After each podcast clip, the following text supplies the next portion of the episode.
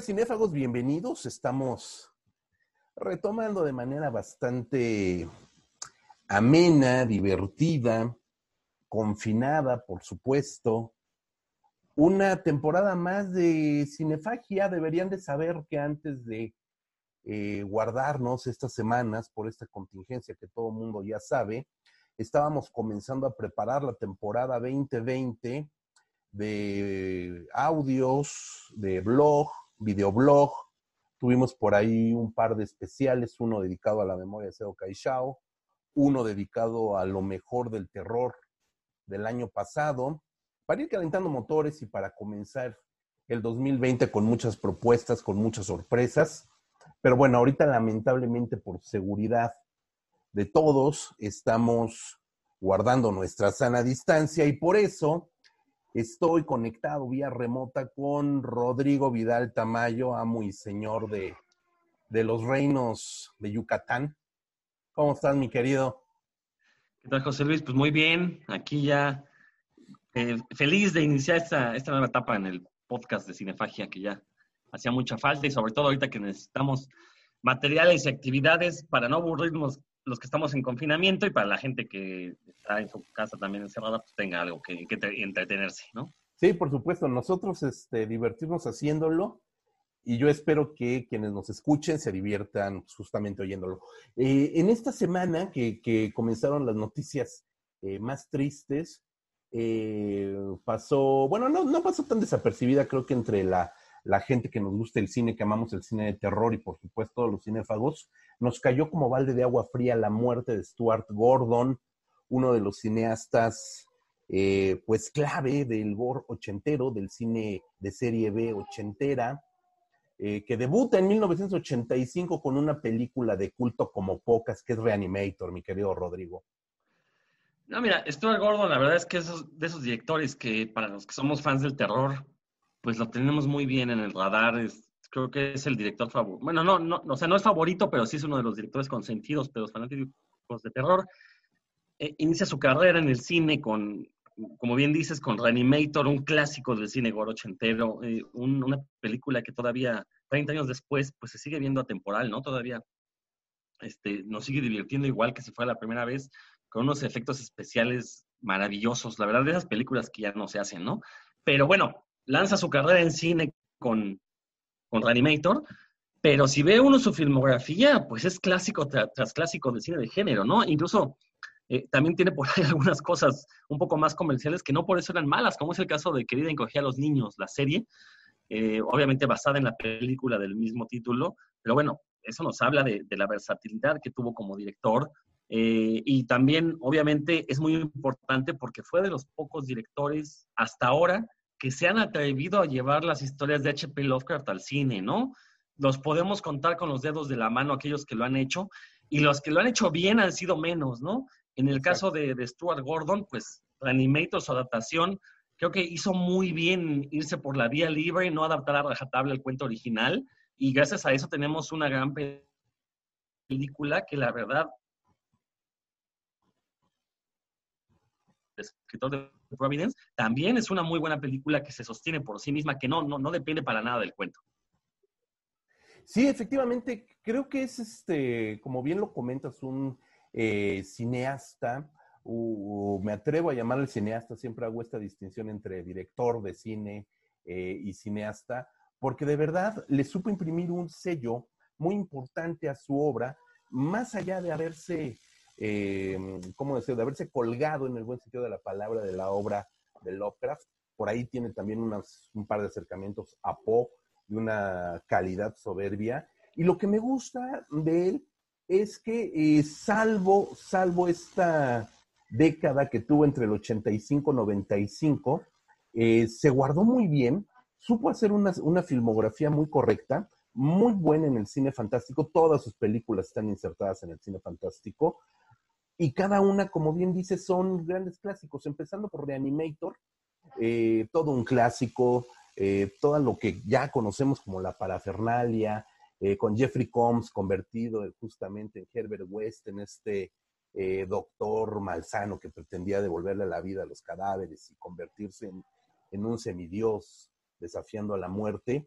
eh, pues sientan las bases de una carrera muy interesante que me gusta porque a diferencia de muchos cineastas que debutan en los 80, logran hacer una o dos películas y se pierden.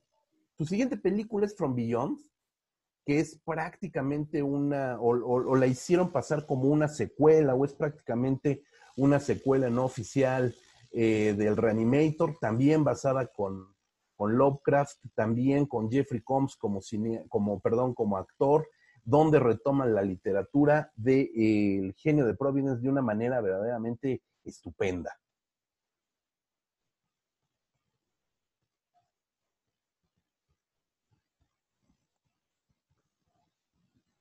Sí, algo que, mencionas muy interesante, ¿no? Que es de estos directores que toda su carrera estuvo basada en cine fantástico.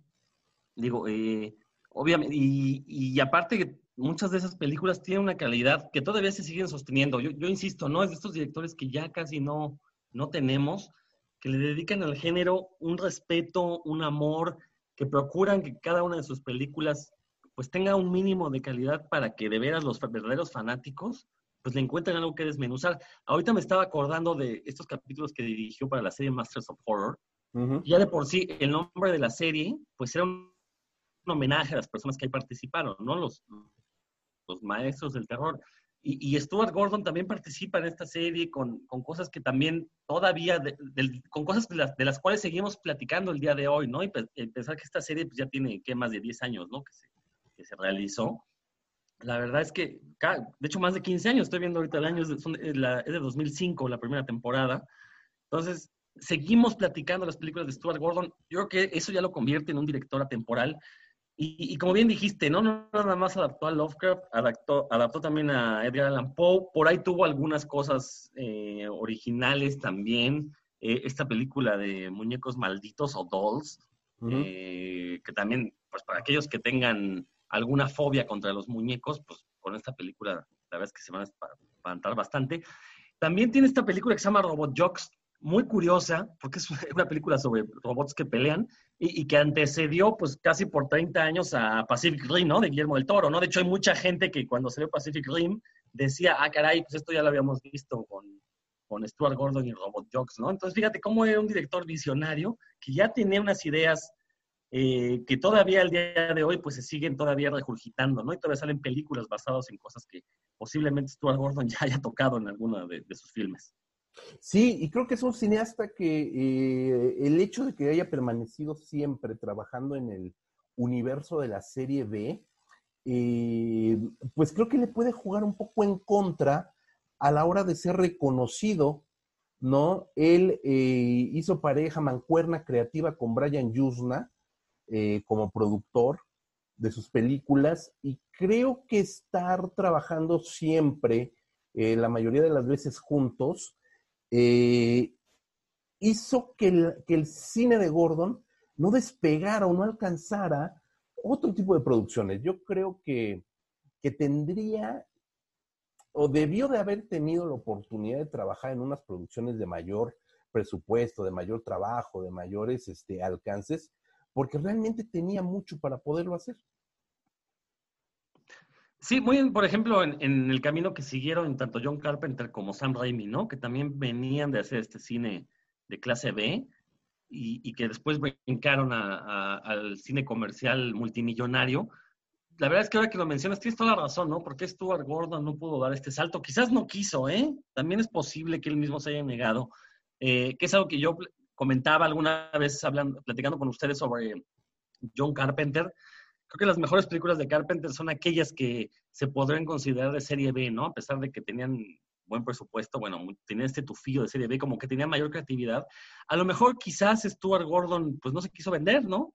Y quiso mantenerse en el camino, en cierto camino de la independencia. Y gracias a eso es que pues tenemos la filmografía de él que tenemos, ¿no? pues hay que reconocérselo. Eh, el, que haya tenido esta fortaleza, que no haya necesitado tal vez este, venderse a Hollywood. Venderse no lo digo en el sentido malo, sino eh, pues sacrificar cierta creatividad en áreas de tener mejores valores de producción y a lo mejor mejor sueldo. Pero bueno, gracias a eso pues tenemos unas películas que solo un selecto puñado de seguidores, pues conocemos, valoramos y constantemente estamos revisitando, pues para, para encontrarle más detalles, ¿no? Para seguirlas desmenuzando. Sí, y afortunadamente varias de estas películas, casi todas se pudieron ver en México. Algunas están editadas, de hecho, en, o se editaron en su momento en, DVD. Bueno, en, en primero en DVD, rústicos DVDs, como se hacen aquí en, en nuestro país, pero creo que se pueden ver, eso es lo importante. Yo recuerdo que hace, hace pues ya varios, varios años, no sé, 20, 25 años quizás, eh, Filmoteca de la UNAM eh, transmitió por televisión una semana de clásicos del cine gore. Y en esa semana proyectaron Reanimator. Yo me acuerdo que todavía las grababa en VHS, ponía mi videocasetera y las grababa. No conocía yo Reanimator, eh, no la vi en cine pues aquí en, aquí en México. Y cuando la descubrí vía videocasete en esa, en esa función pues que hacían al, filo de la medianoche, tiempo de filmoteca de la UNAM, quedé verdaderamente sorprendido porque es una película que es dos años, tres años posterior a Evil Dead, al despertar del diablo, ahora que mencionas a Sam Raimi. Y creo que para, digo, las comparaciones siempre son odiosas, pero para medir el tamaño de una ópera prima y otra, Reanimator es, es una película mucho más redonda en toda la concepción del manejo de la historia, que me parece sorprendente. Bueno, ahí también hay que reconocer eh, no, solo la narración a nivel cinematográfico de, de Stuart Gordon, sino también el, eh, el guion de Denis Paoli, ¿no? Que la verdad es que está muy bien escrita esa película, como te decía hace un momento, eh, respeta muy bien el, cuento, o sea, está la idea central del cuento, este médico chiflado que, le da por animar cadáveres, pero al mismo tiempo genera un universo en sí mismo, ¿no? Que de hecho lo generó porque tuvo otras tres, dos o tres secuelas, ¿no? Entonces, eh, funciona la película como semilla para generar toda esta eh, realidad, ¿no? En la que se ubican los personajes de, de Reanimator. Pero la verdad es que también, te digo, el, manejo del ritmo, eh, el uso de los efectos especiales, todo, la historia te la van dando en el tiempo preciso, ¿no? Creo que esa es una cualidad que muy pocos directores tienen y de la cual Stuart Gordon, si vemos la mayoría de sus películas, tiene eso, ¿no? Son películas que jamás te van a aburrir. ¿Por qué? Porque el cuate sabe contar muy bien la historia.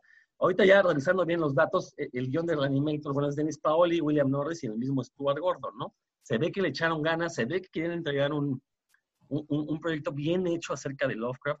Además, en, unos años en los que Lovecraft era prácticamente desconocido fuera de los eh, fanáticos acérrimos de, la literatura de terror, ¿no? Entonces, aventarse a hacer la adaptación de un escritor hasta cierto punto maldito en esos años todavía, ¿eh? Todavía no, no se le quitaba esa aura de que era eh, tenía ideas racistas eh, y, que posiblemente era nazi, que ahora ya se sabe que a lo mejor no iban por ahí las cosas, racistas sí era, pero quizás este, nazi no le tocó conocer todavía. bueno, este, la verdad es que aventarse a adaptar un autor tan desconocido, por una parte, lo bueno fue pues, que los derechos le salieron baratos si es que pagaron algo, porque recordemos que muchas de las obras de Lovecraft ya pertenecían al dominio público desde casi casi desde que se publicaron. Y por otro lado, hacerlo de una manera eh, pues quizás me estoy adelantando mucho, pero yo sí diría que es una manera perfecta, ¿no? Creo que no existe fan de Lovecraft que no reconozca que Reanimator es una gran adaptación, a pesar de que quizás no tiene el tono serio que tenía la historia original, porque recordemos, es una comedia gore, pero creo que funciona muy bien, creo que es un relato de H.P. Lovecraft que funciona muy bien como comedia y sobre todo que los escritores supieron darle ese tono y no convertirlo en una comedia boba, ¿no? Es una, es una película bastante graciosa, lo sigue siendo 30 años después, y eh, fue simplemente el inicio para que Stuart Gordon pues, se aventara cada vez eh, eh, a, hacer más adaptaciones de Lovecraft, ¿no? Algunas quizás con, con menor fortuna que, que, Reanimator, pero al final de cuentas sigue siendo, yo creo que el director de H.P. Lovecraft en el cine hasta ahorita. Sí, tiene Lovecraft, Lovecraft, perdón, ha corrido con la muy mala fortuna de haber sido muchas veces adaptado, pero la mayoría de las películas francamente olvidables. Creo que se cuentan con los dedos de una mano las buenas adaptaciones y, Reanimator merece estar entre las mejores, eh, no solo por ser pionera, sino porque realmente la calidad es impresionante. Otra de las películas que quizá eh, eh, mucha gente o muchos fanáticos recuerden porque es mucho más cercana a nosotros, es del 2001, es Dagón, una película que aparte tiene toda esta historia o toda esta magia de que Brian Yusna quiere levantar su propia productora de películas, eh, que le salieran baratas y bien hechas, se va a España, se monta en Barcelona junto con Filmax su división de películas de cine de terror y el primero que se va con él y, dentro del crew que se va con él para trabajar y para apoyarlo en esta aventura, pues es justamente Stuart Gordon, ¿no? Gran amigo, compañero de trabajo de toda la vida de, Brian Yusna, y presentan Dagon, o Dagon, ¿no? Eh, que me parece dentro de todo lo, lo castizo, lo español que la película se nota que no es una película serie B estadounidense, no sé por qué, no sé si será el Mediterráneo, si será qué carambas, pero sí se nota que no es una película estadounidense.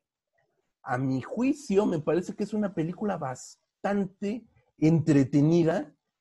No es del todo redonda, pero creo que sobresale también dentro de toda la filmografía de, ambos, ¿no? Como productor Yusna y como director Stuart Gordon. No sé qué opines, además tú que eres conocedor amplio de la obra de Lovecraft el problema con esa película es que eh, nunca se decide adaptar alguno de los dos relatos que, mezclaron y es una mezcla que no te recuerda tampoco a ninguno de ambos. Por una parte, si la película se llama Dagón, la secta del mar, que hace referencia al cuento Dagón de H.P. Lovecraft, pero la película se asemeja más en la historia al, cuento Las sombras sobre Innsmouth. Es correcto, sí. El problema es que nunca tenemos las situaciones que ocurren en, en, el, en, en Las sombras sobre Innsmouth. Entonces es una mezcla muy extraña que intentó ser original, como que fue eh, Stuart Gordon queriendo hacer su propia historia Lovecraftiana, simplemente ambientándola y adornándola con los elementos Lovecraftianos de, de estas historias que les comento. Yo por eso la siento, sí la siento un poco fallida. Creo que sí, cuando la vi me sentí decepcionado. Sin embargo, también hay que reconocerle, ¿no? Eh, para hacer cine de clase B, tiene muy buenos valores de producción, tiene muy buen maquillaje, tiene escenas que la verdad, algunas están muy bien logradas, sobre todo estas que se dan en las catacumbas y donde salen estos seres eh, medio batracios. La verdad es que están muy bien logradas. Lo que es que una la en general la película, ¿no? Habrá que ver, no, no sé si en algún momento quisieron complacer a los productores, evidentemente españoles, eh, los que pusieron la lana, eh, no sé si hubo algún tipo de censura como para evitar mostrar algunos temas sensibles, en, sobre todo en los pueblos pesqueros españoles, como es esta cuestión del incesto, esta cuestión de eh, eh, los valores que se van perdiendo en sociedades tan cerradas, ¿no? Como que recordemos que en España, pues muchos de estos pueblitos son esto, comunidades cerradas, ¿no? Entonces a lo mejor no, sé, no sé, realmente no me he puesto a, investigar a fondo sobre la historia de la película, pero bueno, no me extrañaría que hubiera sucedido algo así, ¿no? Porque efectivamente, después de ver la calidad de narrador que es Stuart Gordon, que salía con una película, como bien dices, ¿no? O sea, no mala completamente, pero que sí se vuelve decepcionante, sobre todo con un título tan sugerente y sobre todo porque la filma después de una gran sequía de películas Lovecraftianas, ¿no? Pero curiosamente, eh, Dragón también dio pie a que los españoles se aventaran a hacer historias Lovecraftianas, ¿no? Por ahí tenemos estas películas de Valdemar, la, ¿cómo se llama? La maldición Valdemar. Sí, sí, sí, la herencia Valdemar. Posteriores, sí, posteriores a Aragón, que, se ve que se animaron a hacer los, españoles después de, de, Dragón, ¿no? Entonces, bueno, por lo menos ahí sí sirvió como punta de lanza esta película para que surgieran películas del estilo. Sí, porque si algo hay que reconocerle, por supuesto, dentro de todo su trabajo, es que era un gran conocedor de Lovecraft, o sea, el trabajo de, Stuart Gordon con Lovecraft, por ahí está también Castle Freak, una película de mediados de los 90, del 95, que también adapta a Lovecraft y que lo hace, eh, eso, eso me gusta mucho de esta película, casi como, como teatro de cachirulo, con su misma compañía de actores, ¿no? Sale Barbara Crampton, sale Jeffrey Combs, que son, ya los habíamos visto en Reanimator, ya los habíamos visto en From Beyond. Entonces es también como interesante ver cómo estos personajes eh, pues forman una trupe también de actores, una compañía, por llamarlo así, y los ves justamente como eran los grandes eh, episodios de la televisión británica, de la televisión española, y lo digo con todo respeto también, del Teatro de Cachirulo, donde veías una compañía de actores haciendo distintas obras de un mismo autor, ¿no? Así como hay compañías que se especializan en, Shakespeare, en, el teatro shakespeariano, este, pues aquí los tenemos también especializándose en, Lovecraft. Y creo que eso sirvió también para que en los 80, 90, justamente del 85, que es Reanimator, al 95, que es Castle Freak, que es el periodo productivo más fuerte de Gordon, eh, hicieron que la, que la, literatura Lovecraftiana saliera de la, de la cueva, ¿no? E, eso es muy cierto, como te decía hace un momento, ¿no? Cuando sale Reanimator, Lovecraft era casi desconocido y para mediados de los 90 es que empieza ya como a, a conocerse un, un, poco más de su obra. Otra película que adapta también una historia de Lovecraft es eh, From Beyond, que fue la que hizo posteriormente a Reanimator. Es cierto. Eh, también uno de los relatos más queridos de H.P. Lovecraft. Curiosamente, inicia adaptando relatos no de la época madura de Lovecraft, ni, ni siquiera de, de, esta época que se llaman los mitos de Tulu, sino de, de, sus épocas más tempranas. Yo creo que lo hizo en parte porque eran películas mucho más baratas de hacer, más sencillas, no se tenía que meter con la complicación de meter criaturas eh, arquetípicas ni cosas así. Eh, y, creo que logra hacerlo, les da vida propia a los cuentos, ¿no? Eh, este cuento de From Beyond, que a lo mejor no es de lo mejorcito que tiene Lovecraft, pero que sirvió de base para el propio escritor después aumentar este universo que creo que ahora se le da por, se le conoce como los mitos de Tulu. Y también es una película eh, muy sorprendente, sobre todo si uno piensa el año en el que fue hecha, ¿no? Tiene unos efectos que también le vuelan a uno la cabeza y, eh, digo, por algo están reconocidas como clásicos del gore, ¿no? Si vemos libros de historia del gore, a fuerzas entra Stuart Gordon con estas películas y tiene mucho que ver, pues, este tipo de, efectos especiales que utilizaba. No sé si tú recuerdes cómo le pusieron en México a From Beyond. Eh, la novia del Reanimator. No, no, no, esa fue la, segunda parte. esa, es Bride of Reanimator. Ah, esa es Bride of Reanimator, sí, y la dirige Yuzna. Y la dirige Brian sí. Este, está haciendo cierto, me, acabo de equivocar. No, eh, me, acuerdo del título en España, que mucha de la literatura que leíamos de revistas, libros, venía de España, le pusieron Resonator. lo que había. Era lo que había. el Resonator. Pero no, no recuerdo si, si aquí en México le habrán puesto del más allá o del más allá. No, no, no recuerdo. Este, en IMDB aparece como el perfil del diablo, pero no me suena, ¿eh? No, no, no me suena que sea. Que, que así le hayan puesto en México. Que, que, sí se editó, como bien dices, ¿no? Sí se editó en video. De hecho, todavía, bueno, no, ya iba a decir, hace poco se consiguió en video, pero no hace poco estamos hablando de finales de los 90, que es cuando nos íbamos a buscar videos al centro. No Parece que fue ayer. Sí, ya pasaron más de 20 años. Parece que fue ayer cuando recorríamos las bodegas del ex central en busca de Sí, exacto. Exactamente. no, no, no, no, eso ya, ya, ya llovió. Y, de hecho, este, digo, ahorita hablábamos de Dagón y se me ocurrió decir que a lo mejor la, era lo que tenía más cercana a la generación de ahora. Pues una película del 2001. Va a cumplir 20, años.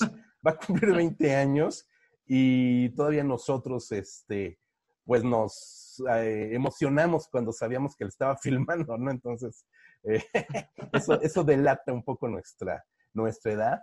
Eh, como director, curiosamente ya la última década, los últimos años, eh, Stuart Gordon quedó, pues no sé si, por gusto o por decisión propia, se hizo del lado de la dirección, ya no estaba dirigiendo, escribía, producía, hacía otras cosas, pero lo último que hace justamente, si mal no tengo el dato, son justo los los dos, dos eh, episodios que hace para eh, Masters of Horror. Y estamos hablando uno del 2005, de la primera temporada, y otro del 2007, ¿no? Así es. Entonces, pues caray, eh, lo último que hizo también por ahí como director una película que se llama Stuck, ¿no? Una película también que resultó muy, muy simpática porque era una comedia negra. Se aleja del terror, se aleja del terror, firma King of the Ants, que aquí en México la lanzó, si mal no recuerdo, Cima, en DVD. Eh, y es un thriller sobre un asesino, ¿no? Eh, pero ya en tono de thriller. Edmond es una película también en tono de thriller. Y Stuck es esta película también hay medio comedia negra con eh, Mena Subari, que también se va por otros lados. Creo que no, no sé si después de Dagón eh, algo se, se, quebró ahí o se rompió en, en, Stuart Gordon. No fue una película bien recibida, Dagón, bien lo dices. No fue una película que, le haya ido bien ni en taquilla, ni en público, ni en crítica. Creo que solamente los más freaks la, la recordamos y la ponderamos algo. Eh, y se aleja del terror, que me parece es triste, ¿no? Por decirlo menos, Rosco. Sí, no, no, sé si después de, de Bueno, todavía en, Masters of Horror adapta otra historia más de Lovecraft, la de Los sueños en la casa de la bruja. Y ahí es con lo que cierra ya sus adaptaciones de, de H.P. Lovecraft. Eh, yo no sé si ya no volvió a conseguir financiamiento para ese tipo de películas o si él habrá decidido alejarse un poco de esto. Lo cierto es que pues ya con dos décadas atrás dirigiendo adaptaciones igual creativamente ya él quería hacer otras cosas. Como bien dices, ¿no? Ya, ya su, producción cinematográfica como director comenzó a bajar. Eh, lo que tenemos son series, básicamente series de televisión. Eh, pero bueno, creo que ahí queda su filmografía, ¿no? Y eso es lo que hay que reconocer. Como te decía al, inicio, ¿no? Si uno ve su filmografía, la verdad es que no nada más tiene uno o dos clásicos, por lo menos tiene cinco grandes clásicos.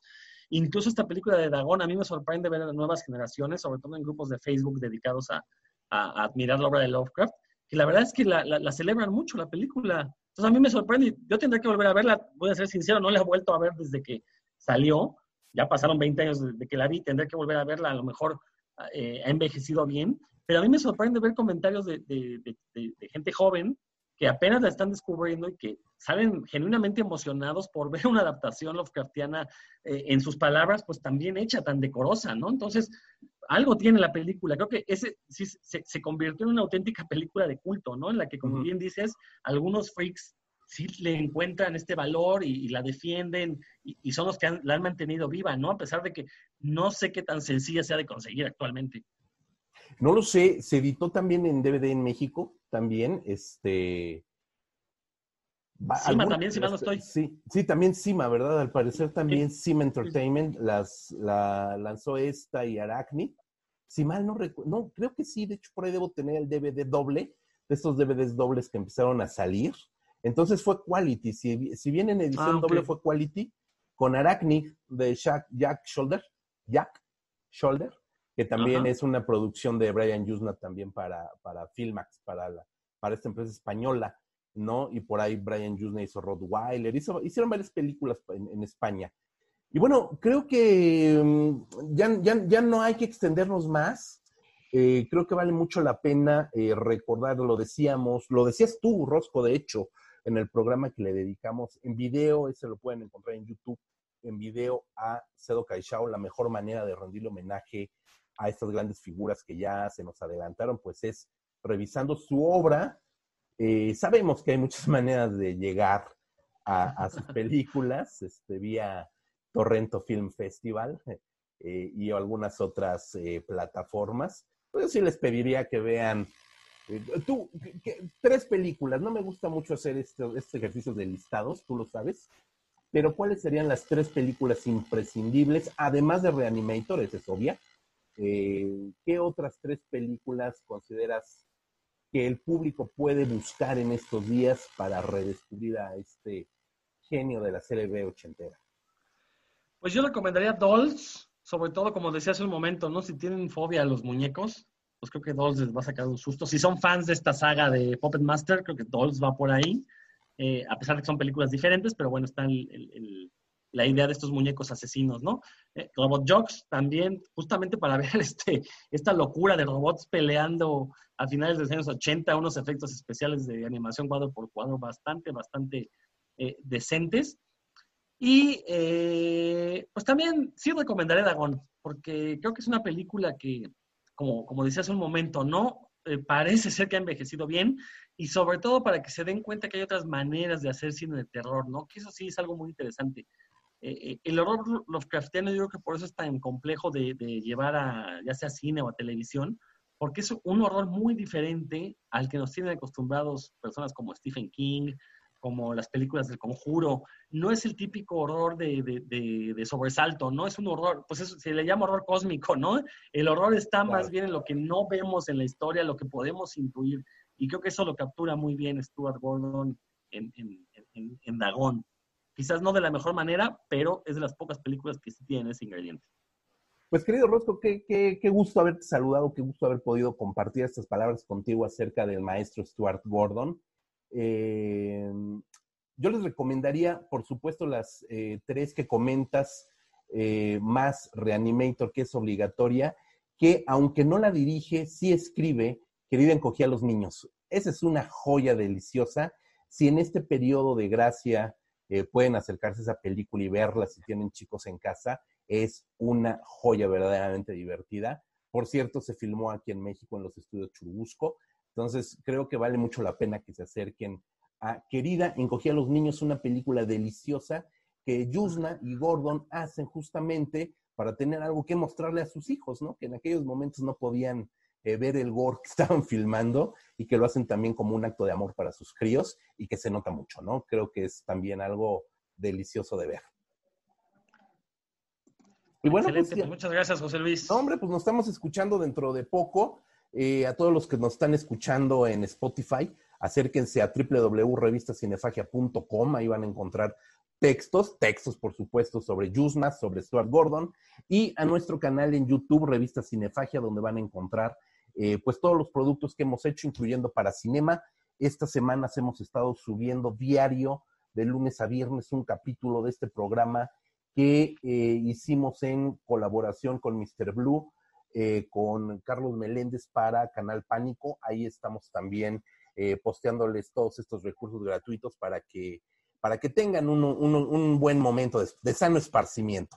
Te abrazo, mi querido Rodrigo, a la distancia, por supuesto. Igualmente, igualmente, y cuidémonos todos. Recuerden, si se pueden quedar en sus casas, quédense. Si no pueden, pues manténganse alejados de la gente de metro y medio. Y si de plano no pueden mantenerse alejados, pues aunque sea tápense la nariz con la mano, ya, de perro.